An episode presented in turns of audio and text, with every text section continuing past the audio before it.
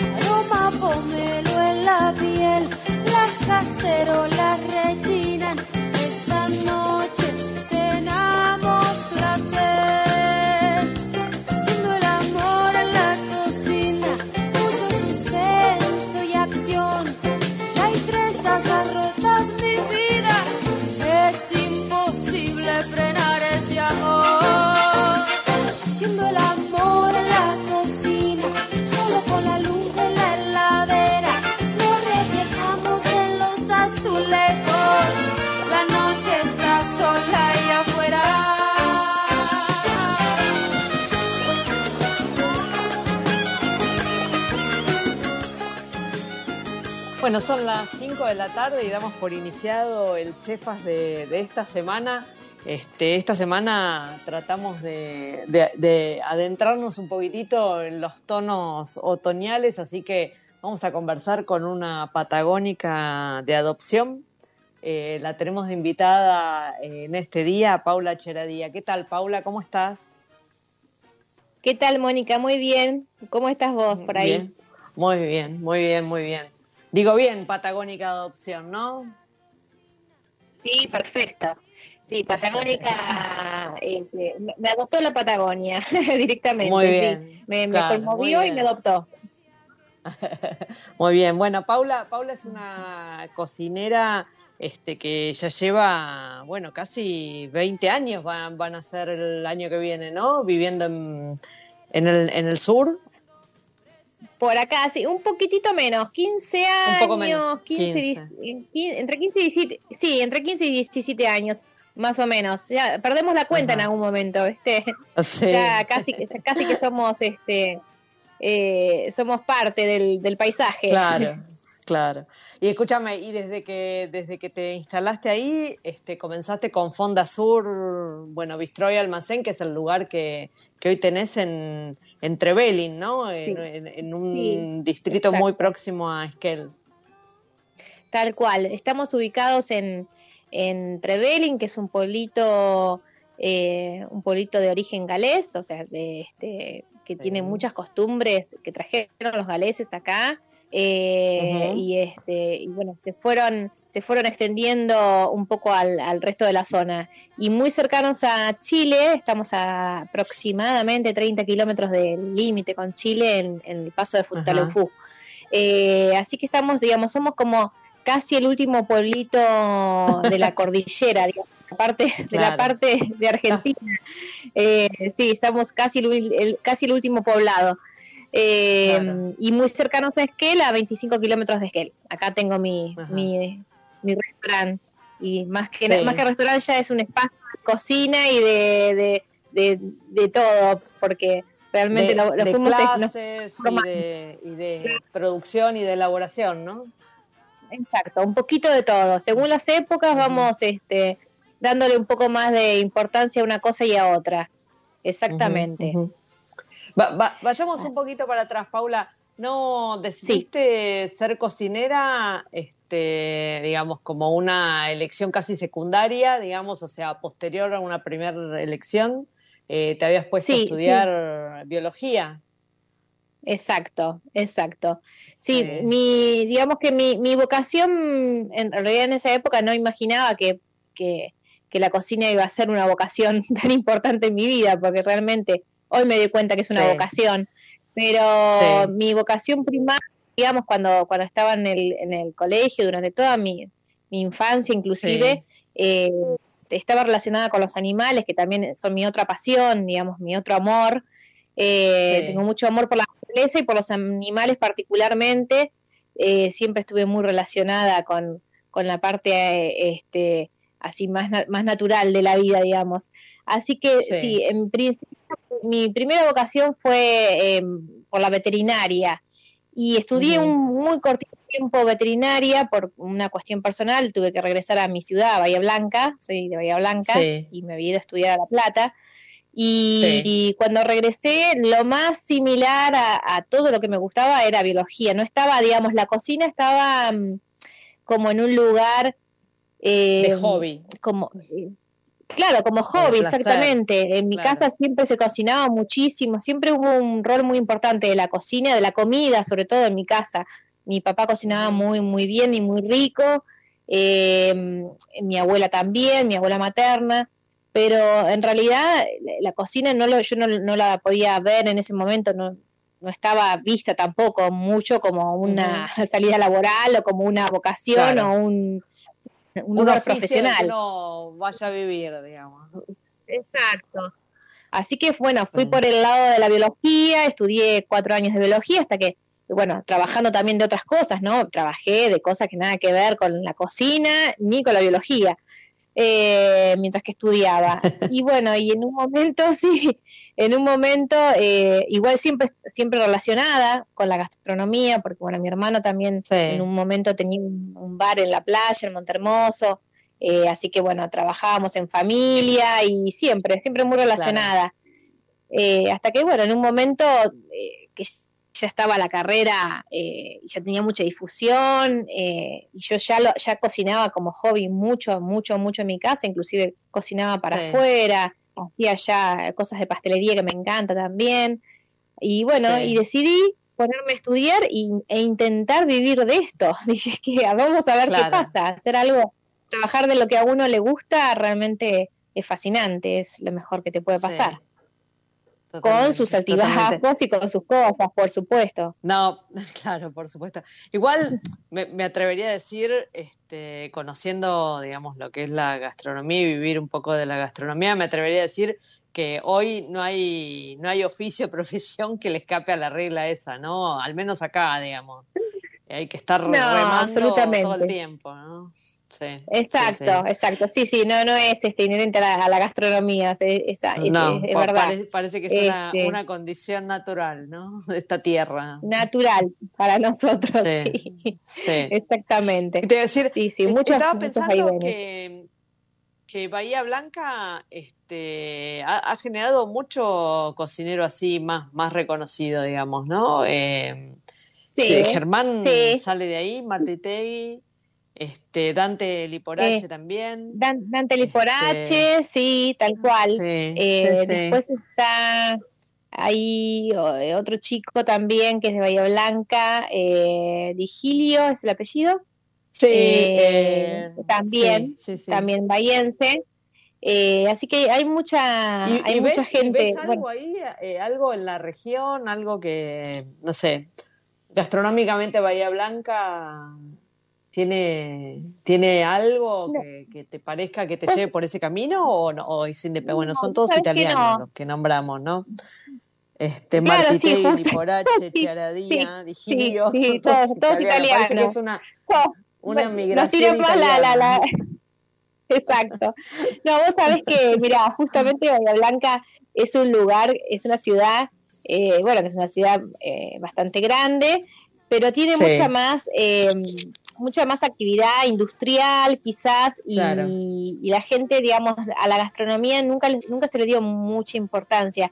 De hecho, eh, hoy en día, por ejemplo, no que yo sepa, ¿no es cierto? No, no, yo no estoy viviendo ahí, pero voy seguido Sí. porque tengo mi familia, parte de mi familia allá, y tengo un amor y un cariño muy grande por mi ciudad y, y, bueno, obviamente también tengo mis amigos de toda la vida, así que voy seguido. Pero eh, muchas veces me han preguntado o me han pedido recomendación de, de un cocinero, de un lugar, eh, eh, así, un restaurante o, sí, o don- alguna actividad gastronómica y no sí vos sabés que no tengo las veces que voy bueno obviamente que hoy en día hay Familia, mucho claro. más eh, claro inclusive eh, no sé mucho más están de moda más las cervecerías o las pizzerías o la comida un poquito más eh, no sé si más rápida Sí. pero quizás algo más informal en realidad algo más Sí, informal que lo que sí, es la comida de un restaurante entonces, eh, en lo que es restaurante, yo no, he- no he encontrado eh, muchos lugares que, que yo diga, wow, viste, que te vuelan la cabeza o que digas, qué lindo,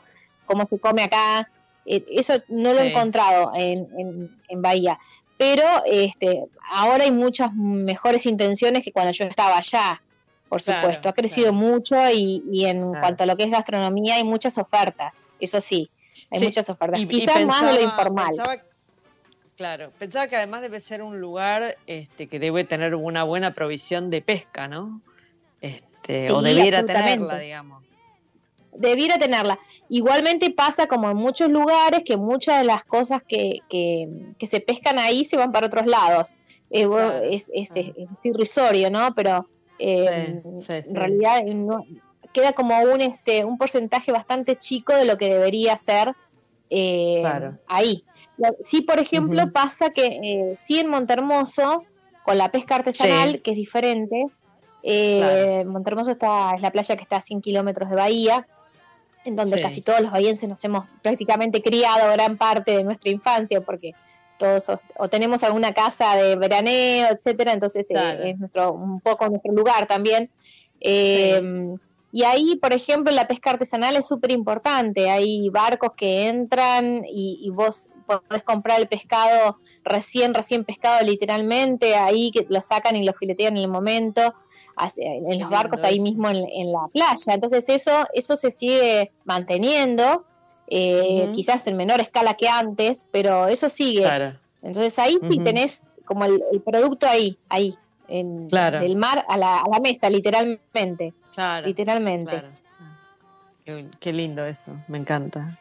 ¿y, cómo, fue que llegaste? Este, ¿Cómo fue que llegaste a, o que elegiste la Patagonia? ¿no? no sé si es que saliste a recorrer y dijiste acá me planto. Sí, no, mira, en, principio fue, eh, primero fue salir de Bahía Blanca, porque mm, justamente una de las cosas que me pasaba que yo no, eh, bueno, al, al, descubrir este mundo gastronómico, este, este lugar de, cocina y de, de querer vivir de esto y de, y de las ansias que tenemos muchas veces los cocineros de conocer otras cocinas, otros lugares, otras costumbres, otros productos, etcétera, un poco me movió eso, decir, bueno, no me puedo quedar con lo que conozco, tengo que salir de acá. Y por otro lado, eh, también que yo veía que no tenía un futuro muy importante en Bahía Blanca en, cuanto a lo que es desarrollo, ¿no es cierto? Personal y, profesional necesitaba salir quizás de mi, de mi lugar eh, cómodo, digamos. Entonces eh, ahí empecé a, movilizarme, a, querer irme a otros lugares. Uno de esos lugares fue acá en el sur, eh, me vine, en realidad vine a trabajar, viste, por temporadas, empecé a trabajar en, en, determinados lugares acá en el sur. y bueno, una, una de las veces que estuve trabajando acá, estuve acá dentro del Parque Nacional Los Alerces, del cual me enamoré, creo que me enamoré mucho de, la zona. Me pareció que era fascinante el hecho de que fuera un lugar virgen, porque no es lo mismo que por ahí otras zonas más, este, no sé, Bariloche, Langostura, son lugares mucho más, eh, claro, mucho más concurridos y mucho más explotados también.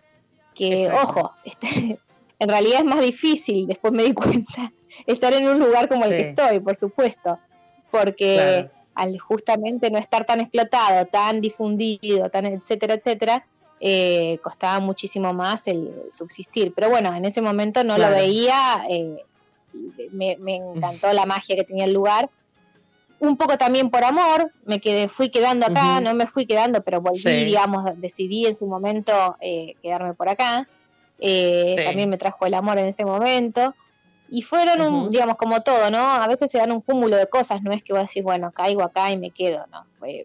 Fui, vine, estuve después también en España, después, eh, bueno, después estuve un ratito en el norte también, en Jujuy, y bueno, y todo eso hizo que, digamos, decantara mi, mi idea inicial de que me había seguido enamorando de este lugar, entonces eh, fue el lugar elegido finalmente. Hubo un recorrido, digamos, hasta llegar a, quedarme, ¿no es cierto? Claro, o sea, todo este recorrido también fue una búsqueda de a ver dónde, si, si yo armara un proyecto propio, dónde lo armaría, digamos, ¿no? Una, una cosa así fue, o fue algo que se dio con el tiempo. Sí, sí se fue dando un poco con el tiempo. En realidad, eh, la, idea surgió así. Yo, desde que estaba en Bahía Blanca, una, una amiga muy amiga mía, muy que es como una hermana, amiga de mi infancia, eh, siempre me, impulsaba a que yo hiciera un proyecto propio. Y yo le escapaba un poco a eso, en realidad. Eh, y también quería moverme más. Y, por algo me escaparía, ¿no? algo pasaba. Claro. Eh, ahora se entiende todo, claro. ahora se entiende, viste que la, uno cuando mira para atrás dice, ah, viste tan errada no estaba. Pero bueno, finalmente ella, pasaron años, estoy hablando de que pasaron como ocho años, ella me insistía, me insistía, y en realidad ella fue la que me ayudó económicamente para que yo hiciera el proyecto. La verdad que eh, ya te digo, es como una hermana, y fue la que me dio el puntapié inicial y me ayudó muchísimo para que, bueno, yo realizara esto. En, en principio estaba buenísimo la idea de tener un lugar propio, porque uno, yo la verdad que siento que más allá de lo que he aprendido en las cocinas de, otros lugares, lo que aprendí en mi lugar, en mi cocina, en el tener que uno desarrollar un montón de cosas, reinventarse, eso de, es una palabra de ahora, pero yo la vengo viviendo desde que inicié, porque en un lugar así tan eh, inhóspito, inhóspito me refiero a, bueno, justamente somos acá, hay poca gente, eh, todo cuesta más, la llegada también de muchas cosas cuestan más, pese a que tenemos una riqueza increíble, porque realmente lo que tenemos acá por ahí, eh, no sé, en Buenos Aires obviamente llegan algunas cosas, otras no, pero, pero es un ida y vuelta, porque acá también algunas cosas tenemos y otras no, ¿viste? Y algunas no llegan. O sea, por ejemplo, mirando hacia Buenos Aires, ¿no es cierto? Desde el punto de vista hasta hacia, hacia Capital. Desde el punto de vista, por ejemplo, de todo lo que es tecnológico, eh, eh, todo lo que es tecnología, me refiero a todo lo que es eh, equipamientos, eh, hay un montón de cosas y, de insumos que también fuera de lo que es patagónico exclusivamente, que acá no llega, o sea, estamos muy lejos del alcance de todo eso. En cambio, si tenemos... Patagonia es muy grande. Sí, tal cual, tal cual. Pero yo, por ejemplo, ahora es época de hongos, es época de hongos y yo, eh, no sé, ayer por ejemplo estuve recolectando y es genial, la agarras, tenés el hongo acá al lado, vas, eh, claro. a, no sé, un, kilómetro y, vas a buscar hongos y llegas. Bueno, es esa, es esa la diferencia, no es que tenés un proveedor de hongos, digamos, sino que, seguramente podés conseguir a alguien que coseche, pero es algo que haces vos. Exacto. Sí, eh, inclusive, bueno, muchas veces nos pasa que también no tenemos el tiempo, porque te lleva muchísimo tiempo recolectar, después procesar ese producto y después secarlo y después, o sea, eh, lleva un tiempo que a veces no lo tenés, eh, que también es otra realidad, digamos. acá la vida en la Patagonia lo que tiene, para a mí me fascina, por ejemplo, yo soy más de, la cosa de forzada, ¿viste? Soy más... todo, si no tiene esfuerzo, para mí es como que no contara ya hoy en día porque todo nos cuesta un poco más, o sea, ¿entendés? Entonces ya es como que lo tenés incorporado. Yo, por ejemplo, no sé, para calefaccionarte, ahora tengo acá donde vivo gas natural, pero imagínate que hasta el año pasado no teníamos gas natural y si no me proveía yo de la leña, etcétera, y me olvidaba de tener leña cerca, me moría de frío. O sea, todo te requiere una energía extra. Eh, que por ahí, yo que soy de ciudad, eh, nací en una ciudad, nunca estuve en el campo, digamos. Para mí esto fue todo un aprendizaje, por supuesto. Y ese mismo aprendizaje de, que, claro, que para todo es energía y es, eh, es un esfuerzo, digamos, no es que llegás y bueno, listo, prendés el calefactor, listo, calentito, adentro, no. Tenés que ir, buscar la leña, venir, a echar, entrar, esperar que se caliente, esperar que puedas hacer el fuego bueno, un montón de cosas que está bueno porque por otro lado tenés una relación muy especial con, con todo, con todo lo que es, el, digamos, lo que vos necesitas para vivir, es como que le das otro, no sé, como otro valor a las cosas en ese sentido, pero eh, bueno, obviamente que lo que decimos, el esfuerzo en general es, es mucho mayor y también se, eso va hacia la cocina, se, se traslada a la cocina inclusive. Claro, por supuesto. Así que bueno, eh, es todo esto un tema. Sí, hay, hay, hay, una, hay, hay, una parte, digamos, de, del laburo que vienen haciendo los cocineros que me parece que, que responde al dicho de poblar la Patagonia, ¿no? Porque tuvieron como que reinventar un poco, primero redescubrir los productos y tratar de, de conseguirlos este, bueno, de manera continuada para poder incluirlo en un, menú, por ejemplo, ¿no? Digo, no saber si vas a tener sí o no determinado producto hace que, bueno, que, cuál, cuál es tu carta, digamos, más allá de que hoy se utilizan otros recursos, ¿no? Pero de todos modos hace que vos, este, nada, necesites tener algún, algún orden para armar esa cocina, ¿no? Tal cual. Tal cual, aparte, bueno, también es muy complejo que a veces eh, yo, por ejemplo, opté por, desde casi, te digo, desde el comienzo, igual eh, Fonda Sur inició más como almacén que como bistró y después se fue convirtiendo más en bistró que en almacén. Hoy en día, digamos, lo que es antes teníamos eh, embutidos y, quesos que vendíamos también, junto con, con tapeos que hacíamos y, tablas de picadas, etcétera, que hacíamos en el lugar.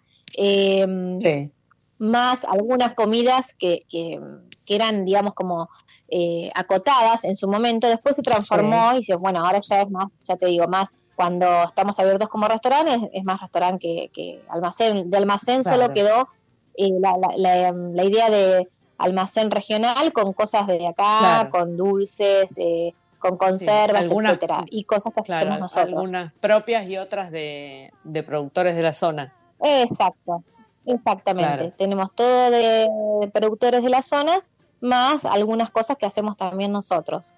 Em, pero bueno, después en, cuanto a lo que es em, la carta en sí, desde un comienzo eh, inicié, siempre fue mi idea un restaurante sin carta. Em, muy difícil de implementar acá, me fue, porque ¿qué pasa? Que la gente, la gente del lugar, por un lado, no están acostumbrados a, a un restaurante diferente, digamos, están acostumbrados por ahí al, restaurante que van y comen por ahí las, las cosas convencionales, eh, no sé, eh, una milanesa, o sea, cosas muy muy sencillas. Sí, minuta. quizás, sí, eh, claro, exactamente. Es como que eso, y si no, mucho, acá hablamos, hablando de la gente de acá, de los lugareños, ¿no es cierto? Se juntan mucho en sus casas, mucho el asado, etcétera. Entonces costó muchísimo que nos fueran adoptando como una opción. Obviamente que también hay mucha gente que, viene de afuera también con un poco más de apertura en lo que es, eh, eh, digamos, gustos gastronómicos, entonces también nos adoptaron desde ese punto. Pero mm, costó un poco eh, que la gente entendiera que por ahí no teníamos carta, que por ahí, bueno, hoy en día trabajamos, por ejemplo, con, con bueno, siempre, siempre, trabajamos con pizarra, hoy más, en, más más aún, hoy que está todo esto de, yo soy cero tecnología, entonces eh, esto de que vas y, escaneas el cosito, eso, todo eso no existe, yo acá tengo la pizarra, no toquen la carta, pero mire la pizarra, o sea, ese es el QR Igual Con, el eh, viento que hay ahí, con el viento que hay ahí no hay COVID, ¿viste? Se lo lleva el viento. no, se lo lleva. Sí, desde ese punto, la verdad que yo te digo que es genial, es genial. Eh, claro, el año pasado, eh, sí, estamos, yo digo, estamos aislados naturalmente, casi te diría. porque primero que el lugar, somos poca, poca gente, no, no hay amontonamientos, el aire es súper fresco, súper puro, entonces como que eh, no tenés, digamos, muchos lugares de encierro. Y, y, nosotros el año pasado tuvimos, empezaron a haber casos acá recién en diciembre hasta ese momento no hubo ni un caso directamente. Así que imagínate que obviamente en algún momento sabíamos que iba a llegar porque es una pandemia, eh, si no sería otra cosa. Sí. es imposible. Pero en ese, claro. es imposible, en algún momento iba a llegar. Y bueno, en diciembre empezó a haber algunos casos, pero nunca fue una, una cosa, viste, terrible, ni, por suerte, ¿no? Eh, hoy en día, por ejemplo, también estamos ah, tranquilos, eh, puede haber algún, seguramente alguna recaída, alguna cosa que, bueno, nos puede pasar, pero por suerte eh, todavía estamos eh, al resguardo. De hecho, es una, una natural, Exacto, exactamente. Em, inclusive, por ejemplo, em, respecto a, que te decía los horarios, y el año pasado inclusive, a nosotros nos pasó que a partir de agosto, me parece, no, no, me, no recuerdo bien, pero hubo un momento en que ya se podían abrir los restaurantes con unas ciertas restricciones y con los protocolos, etcétera, ya nos permitían abrir mucho antes que en Buenos Aires. Em, pero eh, muchos de nosotros decidimos no abrir porque en realidad lo que no teníamos era gente. Entonces eh, estábamos en esa disyuntiva, que nosotros abriendo eh, generábamos a veces más gasto que entrada. Eh, porque la gente inclusive estaba bueno, reacia a salir todavía. con mucho, mucho restaurante en las zonas turísticas eso, ¿no? Que digo, podían empezar a abrir pero no tenían público al que atender, entonces era una, una ecuación muy compleja, ¿no? Sí, Poner a funcionar la máquina para nada, claro. Claro. Bueno, Paula, ahora eh, te propongo que me acompañes a escuchar este el espacio Álamos de esta semana. Luego hacemos una breve pausa y seguimos charlando, ¿te parece? Dale, perfecto. Bueno, gracias. Vamos con el espacio Álamos.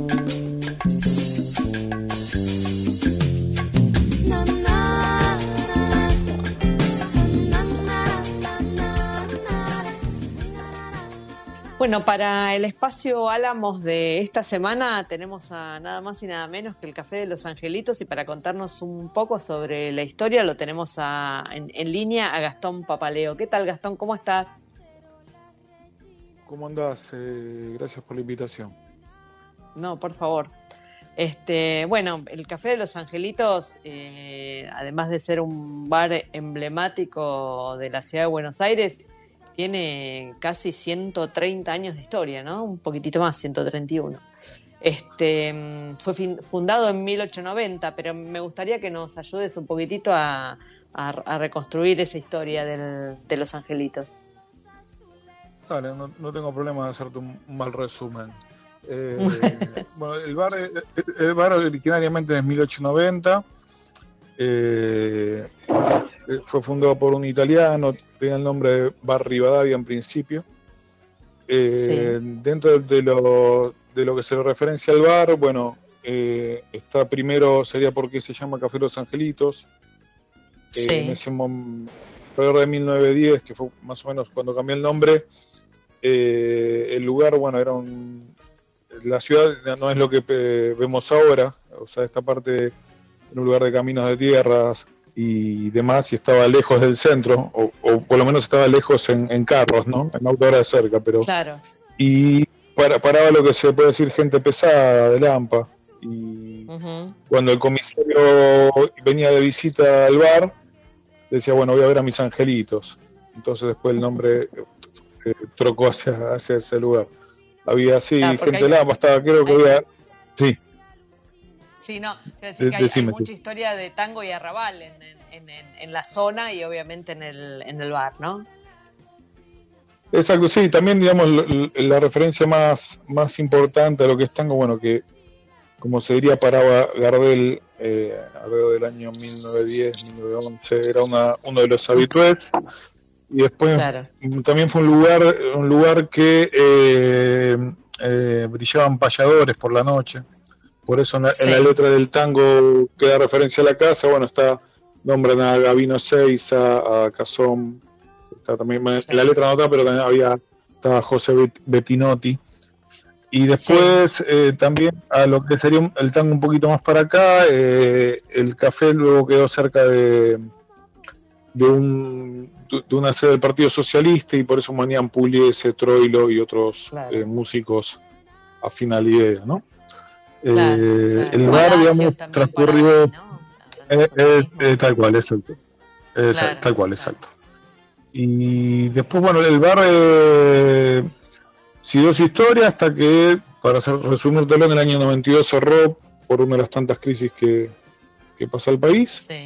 Y 15 años después, ya el bar estaba, digamos, realmente tapeado, en mal estado y demás.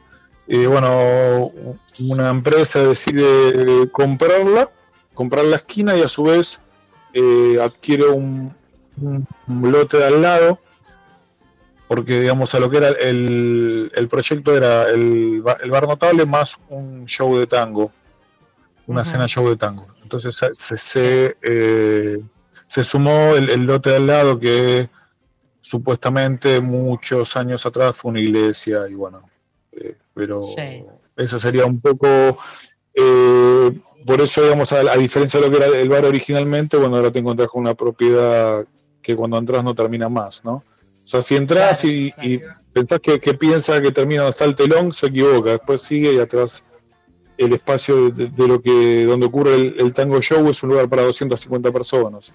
Así que bueno, ahí Claro, te das cuenta del tamaño del, del lugar, ¿no?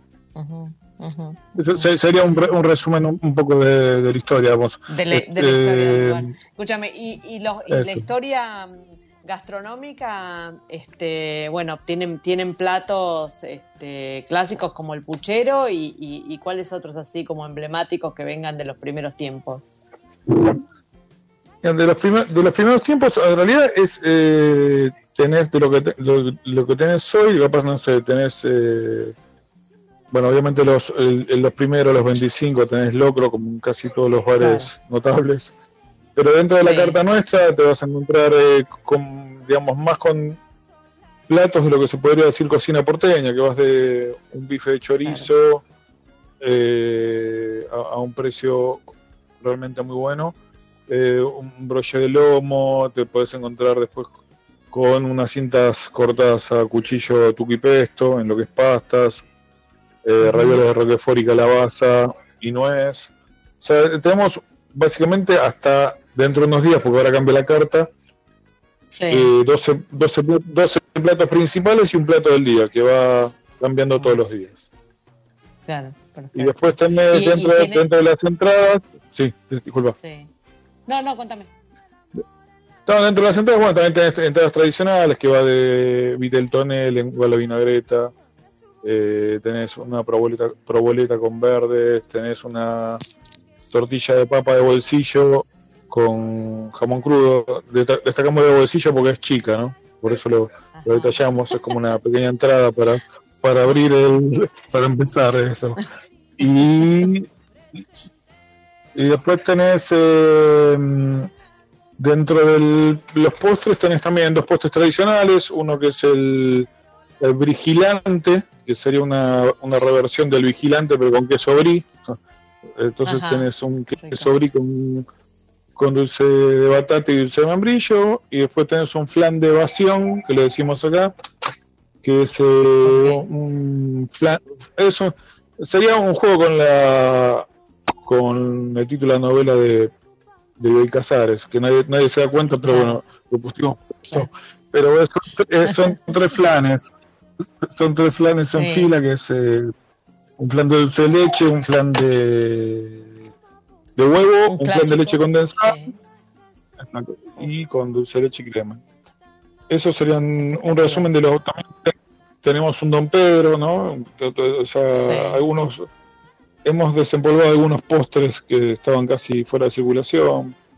También Claro. dentro de los platos cla- principales restituimos la Suprema Maryland, visto que estaba tirada ahí. Sí. En algún, en algún momento Sí, era, sí. era un plato muy... Los 70, 80 era un plato muy... Muy, muy- popular, digamos. ¿no? Y después pobre fue menospreciado. Decime, ¿y para, y para la propuesta con, con Álamos tienen algún algún menú especial programado? Sí, tenemos, tenemos, tenemos si- si- siempre los platos del día son con, una, eh, con los etiquetamos con álamos en su mayoría, eh, Sí. pues, siempre y cuando digamos eh, sea blanco o, o Malbec de acuerdo al plato que sea, ¿no? Sí, sí, sí. O sea, el- el- eso de acuerdo al plato del día, no sé, tuvimos, pa- hoy tuvimos papardeles con eh, tuco de, de- tuco, no, con eh, pesto de tomates secos. Mañana, mañana, O sea, mañana, ahora no me acuerdo, pero va cambiando día a día el pero, o sea que, que cualquier oyente que quiera, que le interese la propuesta, puede entrar en las redes y ve el plato del día y sabe que eso sale con, con el Álamos este, y que va a estar bien, bien elegida la combinación. Exacto. Sí, sí, eso es- tenemos eso en todo lo que sea. eh, bueno, hoy solamente almuerzos, porque lógicamente no hay cenas. Eh, Sí. Y después tenés todo lo que sea las opciones de de nu- nuestra pastelería y panadería, es todo hecho acá en el lugar. Las tortas también. Tenés una unas opciones, eh, digamos, de pastelería tradicional, por decir algo así. Sí. Y eso sí, sí. también lo tenés, lo tenés eh, hecho acá directamente por nuestra pastelera y nuestro panadero. Y, y listo para takeaway o, o delivery, digamos. Sí, sí, sí, sí, eso sí, Sí. digamos, eh, mayoritariamente takeaway. Nosotros en sí, digamos, eh, delivery nunca hicimos, ni, ni aún en, Sí. en pandemia. Bueno, se, se- se decidió así porque co- consideramos que, como, como todo, es una especialidad y bueno, habría que, eh, Armar una estructura. digamos, desviar el, de- desviar el negocio hacia, ese lugar.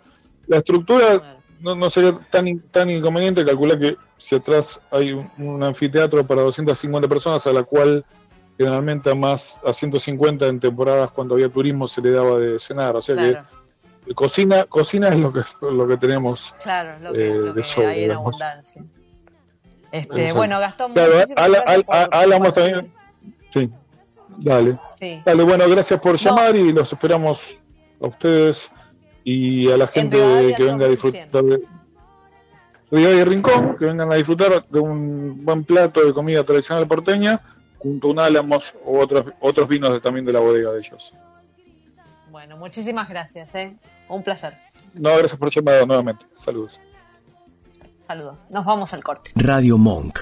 El aire se crea. Funky Monks. Un masaje sonoro.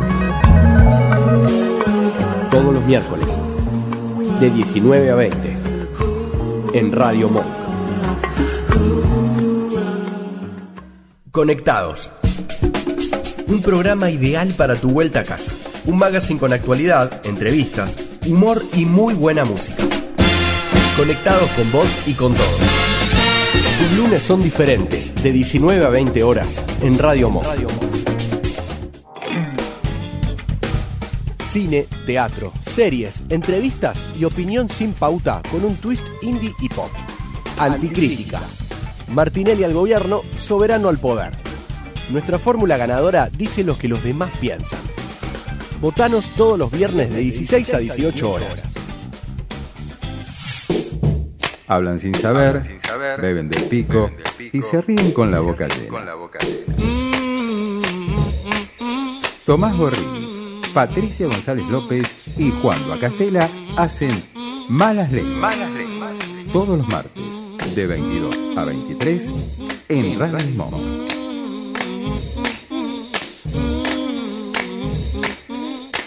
Escuchanos en www.radiomonk.com.ar o descargate nuestra app, disponible en Play Store como Radio Monk. Todas las semanas emprendemos un camino rodeado de sabores y aromas. Déjate sorprender junto a Mónica Albirzú en Chefas.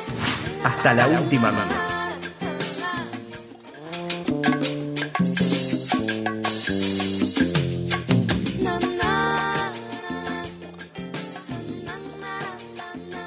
Esta semana en Chefas Te Inspira les vamos a contar sobre una cooperativa que está ubicada en la zona de Caucete, en la provincia de San Juan. Se llama Poloknenu. Poloknenu significa trabajo para el buen vivir.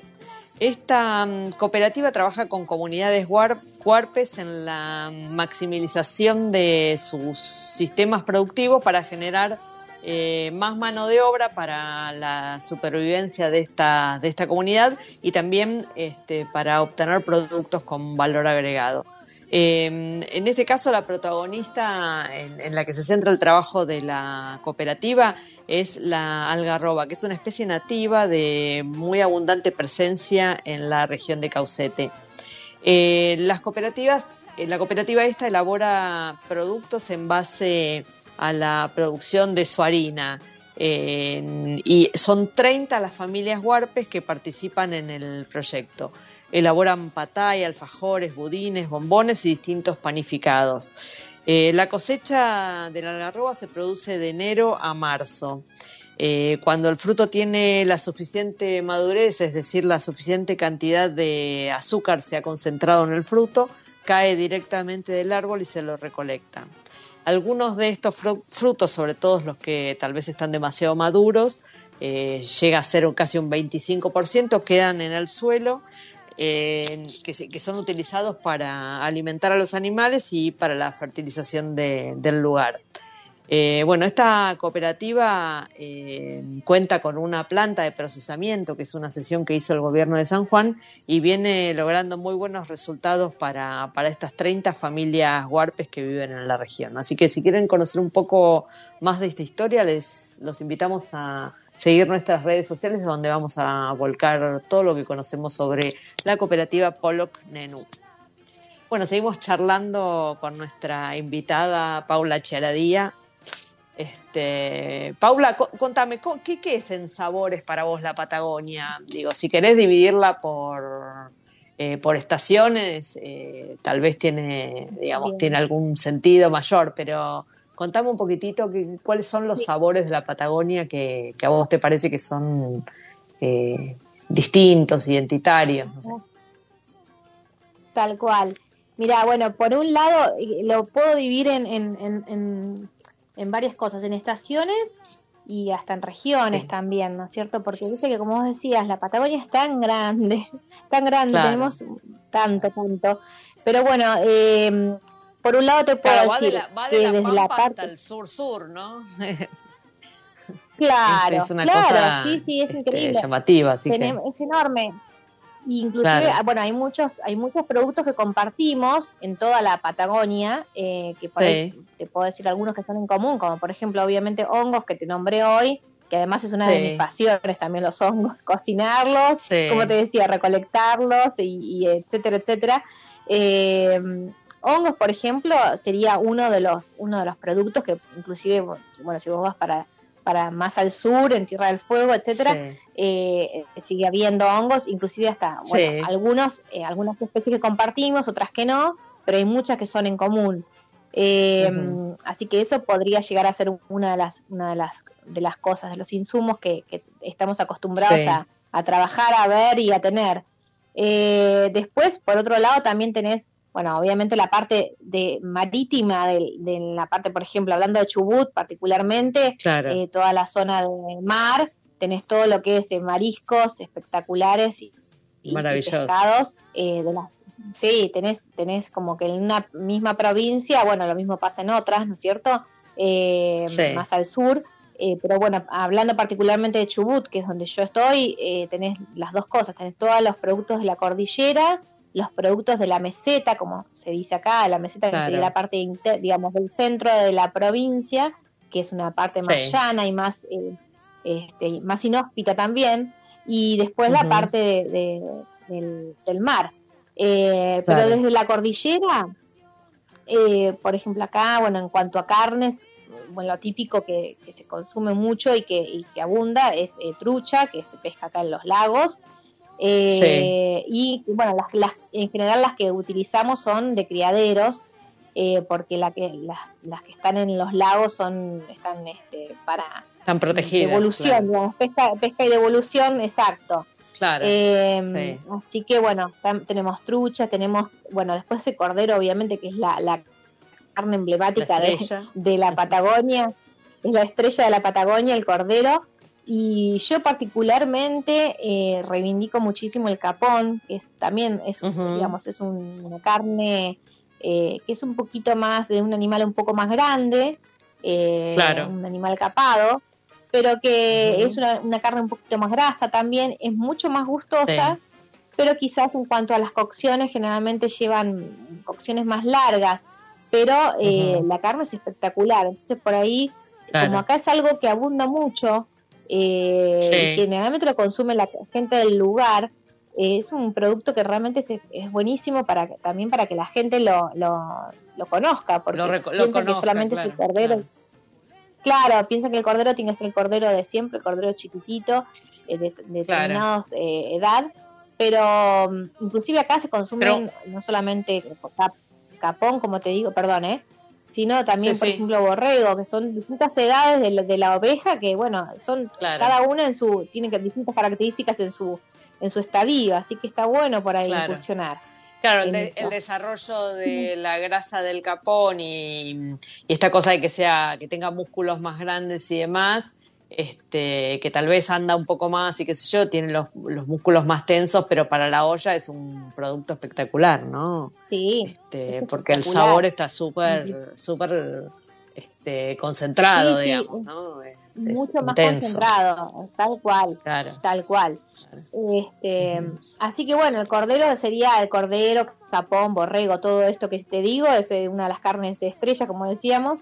Eh, Claro. Después los frutos rojos, por supuesto, los frutos rojos también, Claro. eh, tenés muchísima variedad, eh, tanto silvestres como cultivados, porque Claro. eh, digamos, por la zona se da muy bien eh, todo lo que es cultivo. Por ejemplo, acá tenemos un cultivo de frutillas que es espectacular. Tenemos, eh, de- y, esto, y esto orgánico, ¿no? Orgánico real. Sí, digamos. natural. Más allá de. orgánico, Sí. Claro, más allá de las este de, de los rótulos y todo, uno sabe porque, bueno, están acá, vos lo ves y lo seguís.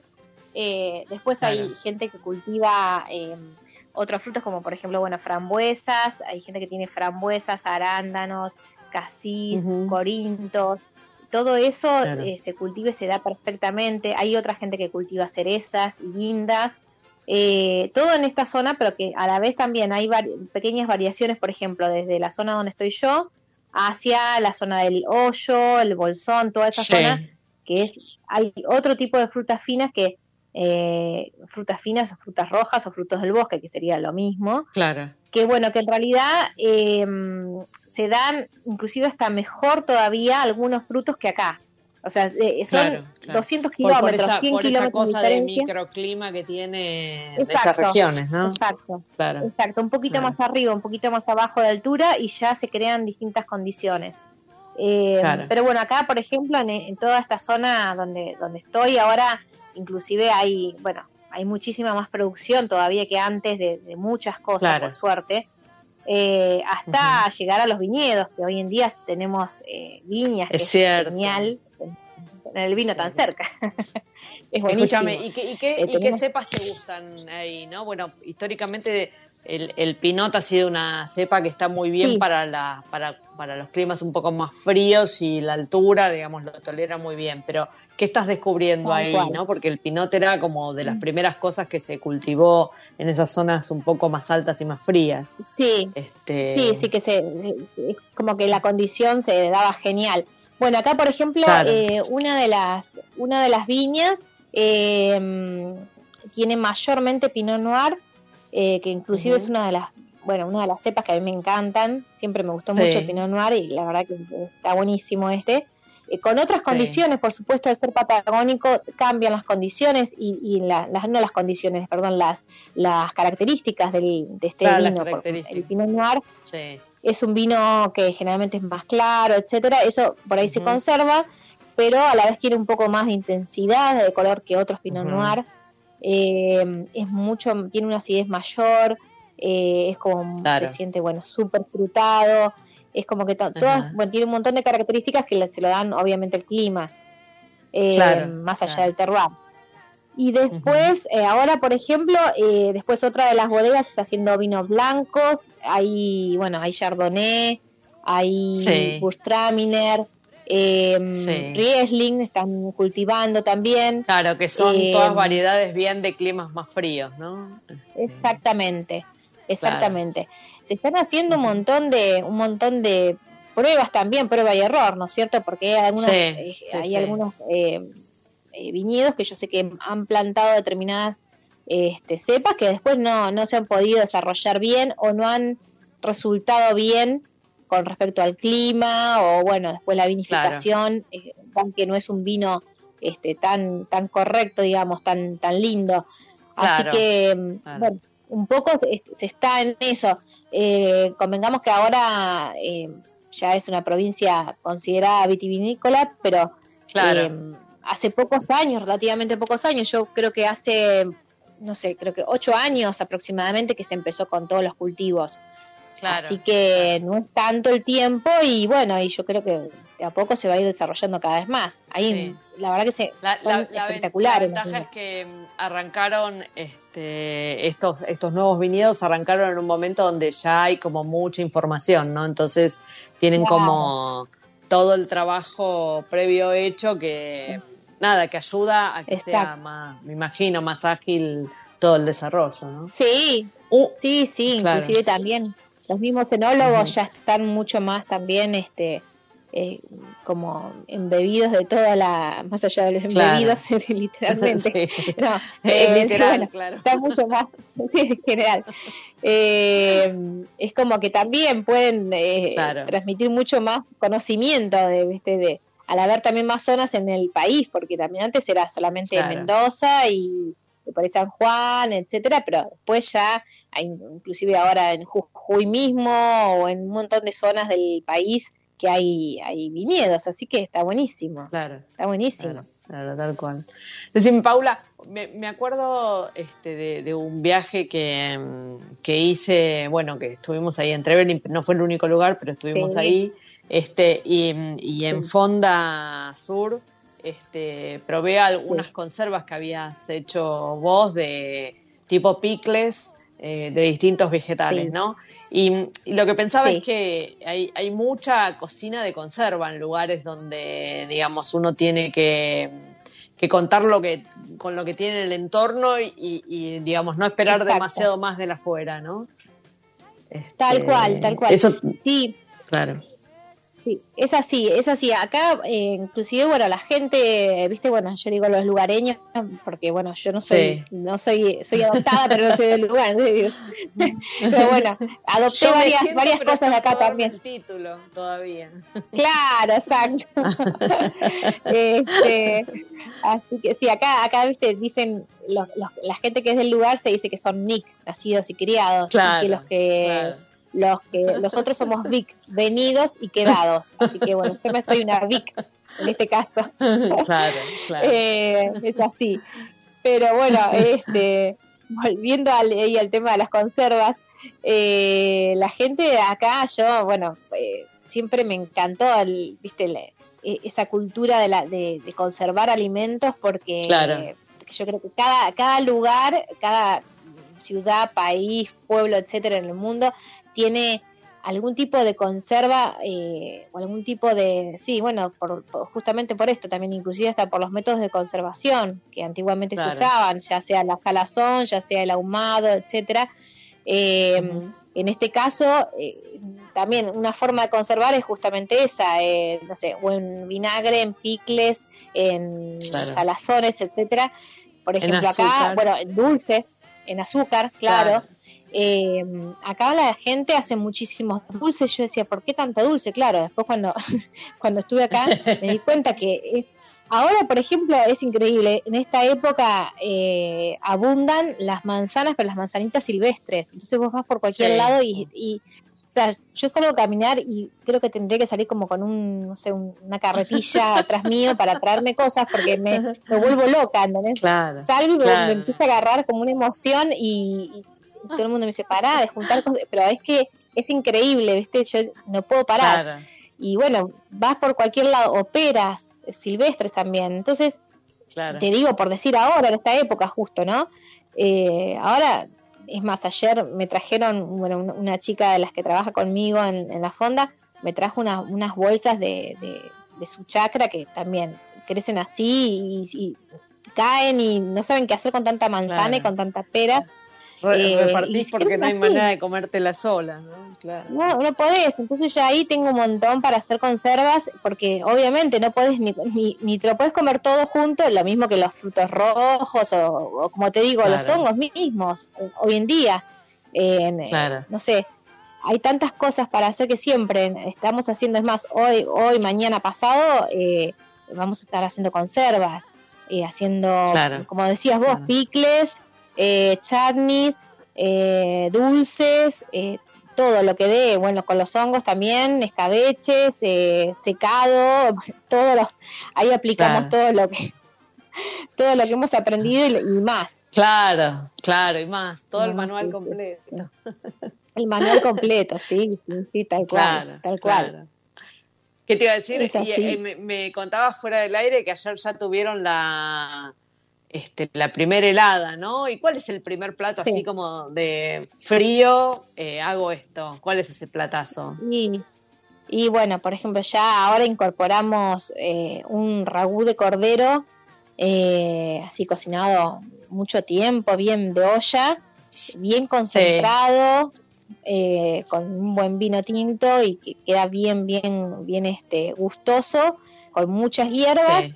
Eh, servido con una polenta cremosa, por ejemplo. Ese es uno. Mm, qué Eh, rico. bien, bien, bien, este, un ragú de, ragú de cordero con, con, con polenta. Eso es bien, Mm. bien de, de, de la- de los primeros fríos.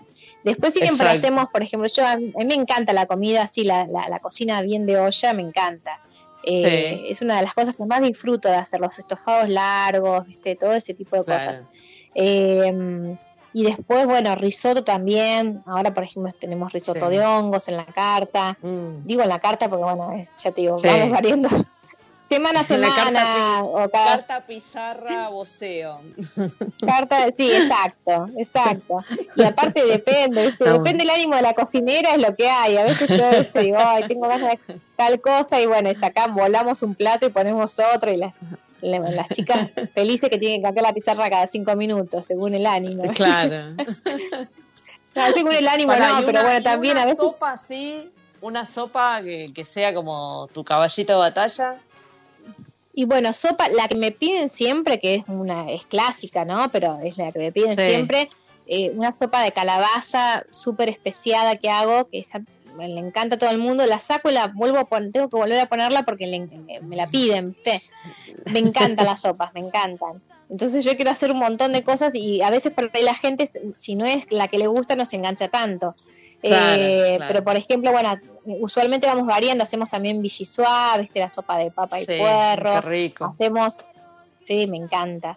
Eh, sopa, bueno, está, te digo, de calabaza, que muchas veces también, ah, después también hacemos de, al- a veces de batata, con, con Sí. cítricos, con un toquecito de jengibre, eh, sopa de Mm. hongos, por supuesto, ahora ya viene la sopa de hongos, eh, sopa de cebolla, hacemos sopas, hacemos de, de todo, lo, lo que se pueda, así tipo minestra sopa también, siempre, sopa siempre porque somos anti-mafaldas, claro. Sí, exacto, exacto, exactamente. Sí, Bueno, Paula, frío, este, eh, nada, me, me encantó haber charlado con vos. Este, nada, eh, está comenzando tus primeros fríos, así que este, ricas ollas van a salir de ahí, de, de Fonda sí, Sur. por supuesto, Este, por supuesto. Bueno, Ahora ya y, y con... agradecemos, agradecemos la charla. Sí, contame. No, no, que digo, ahora ya también, inclusive en las clases mismas vamos a empezar a, a enseñar sopas, porque la gente es medio reacia a las sopas, así que ya también la incorporamos en las clases, cosa que... No, y, y está bueno Que que, tengan falte. nuevas recetas para que no sea siempre la misma sopa. Si Sí. hay un montón de cosas para, Sí. para llevar a Hay un montón, llevar a olla de sopa. hay un sí. Muy bien. Bueno, vamos a compartir entonces las clases Bueno. de cocina también en las redes sociales. Este, Dale, bueno, dale, muchas gracias Mónica. por haber charlado con nosotros, ¿eh? Un placer. Bueno, gracias a vos, y bueno, ojalá, ojalá te tengamos pronto por acá de nuevo. Uh, qué lindo, ¿Eh? qué lindo Una sería. vuelta a la Patagonia. Sí, sí, sí, totalmente. Bueno, un beso Dentro de poco va a grande, ser Paula Charadía. Y nada, que tengas un, un, un buen otoño-invierno. Gracias, mil gracias y me alegro de escucharte también. Te mando un abrazo Gracias, enorme. eh. Una- un abrazo. Besos, bueno, a nuestros Chau, chau. oyentes por habernos acompañado nuevamente. Gracias y nos encontramos aquí en el próximo Chefas. Radio Monk. El aire se crea.